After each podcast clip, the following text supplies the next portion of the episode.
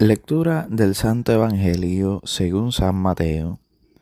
En aquel tiempo, al llegar a la región de Cesarea de Filipo, Jesús preguntó a sus discípulos, ¿quién dice la gente que es el Hijo del Hombre? Ellos contestaron, unos que Juan Bautista, otros que Elías, otros que Jeremías o uno de los profetas. Él les preguntó, ¿y ustedes quién dicen que soy yo?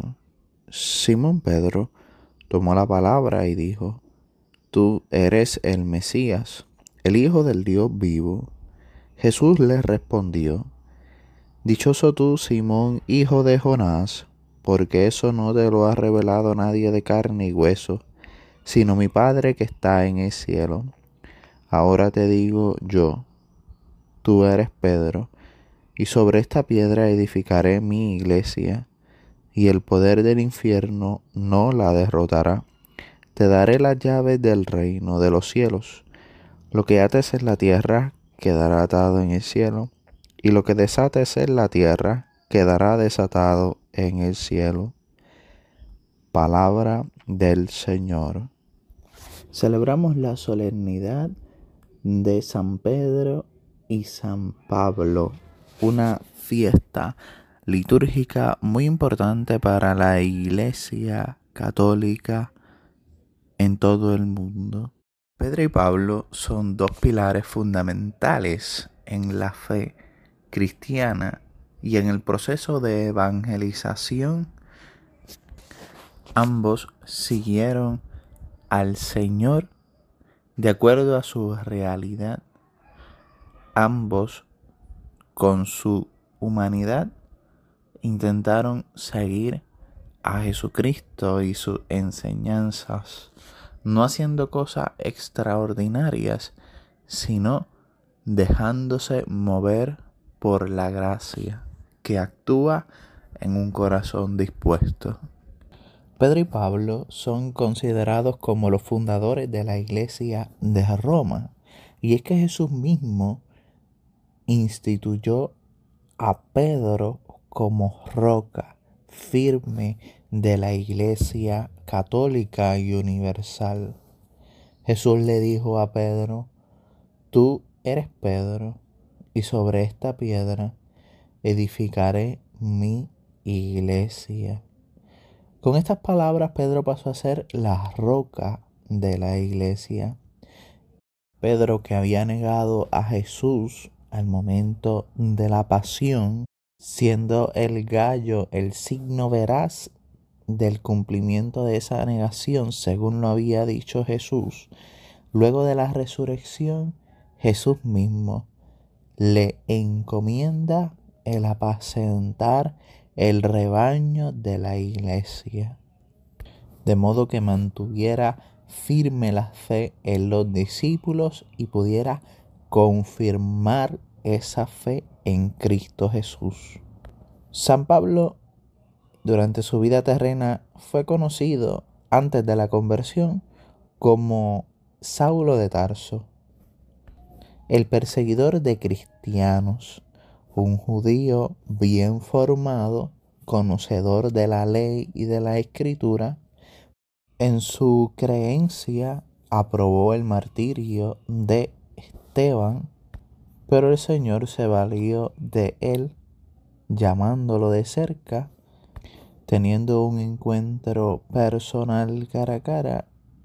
Por eso se convierte Pablo, gran instrumento que Dios utilizó para la evangelización. Después de su conversión, Pablo quedó cautivado por el amor de Jesucristo, de cómo podía entregar su vida por los demás. Ese amor le llevó a comunicar una verdad que daba alegría y sentido a su vida. Por eso escribió tanto.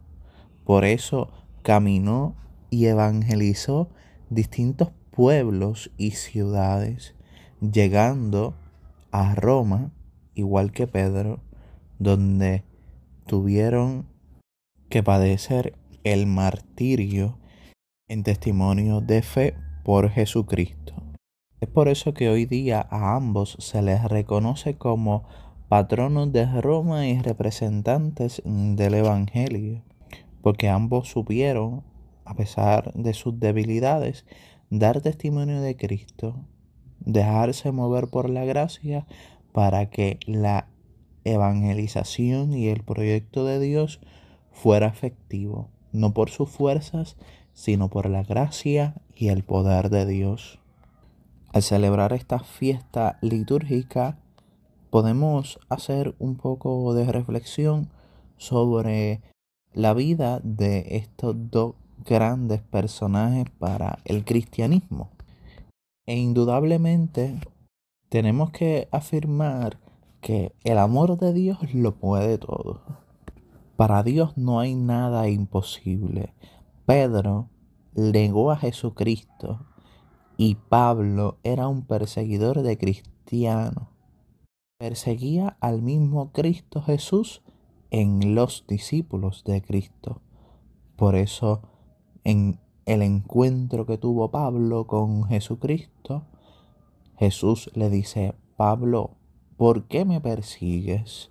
Porque perseguía a los cristianos. Ambos mostraron sus debilidades ante Jesucristo pero eso no fue obstáculo para el poder del amor de Dios, que renueva todo y lo hace todo nuevo, para quien no hay nada imposible. La negación de Pedro se convirtió en un encargo pastoral de cuidar y apacentar el rebaño de la iglesia. Pablo de perseguidor de cristiano se convirtió en el apóstol de los gentiles, llevando la buena noticia del Evangelio de Jesucristo a partes inimaginables, donde solo movido por la gracia pudo hacerlo. La tarea que realizaron Pedro y Pablo iba con una finalidad muy concreta, que la gente, que el mundo conociera ¿Quién es Cristo Jesús? ¿Quién es el Hijo del Hombre? Como bien pregunta Jesús en el Evangelio que escuchamos. ¿Quién dice la gente que es el Hijo del Hombre? Y la respuesta que debe brotar del corazón del discípulo que ama al Señor debe ser como la que dijo Pedro. Señor, yo creo que tú eres el Mesías, el Hijo del Hombre no solo de palabras, sino con el corazón y con las obras, para que creyendo se tenga vida y vida en abundancia.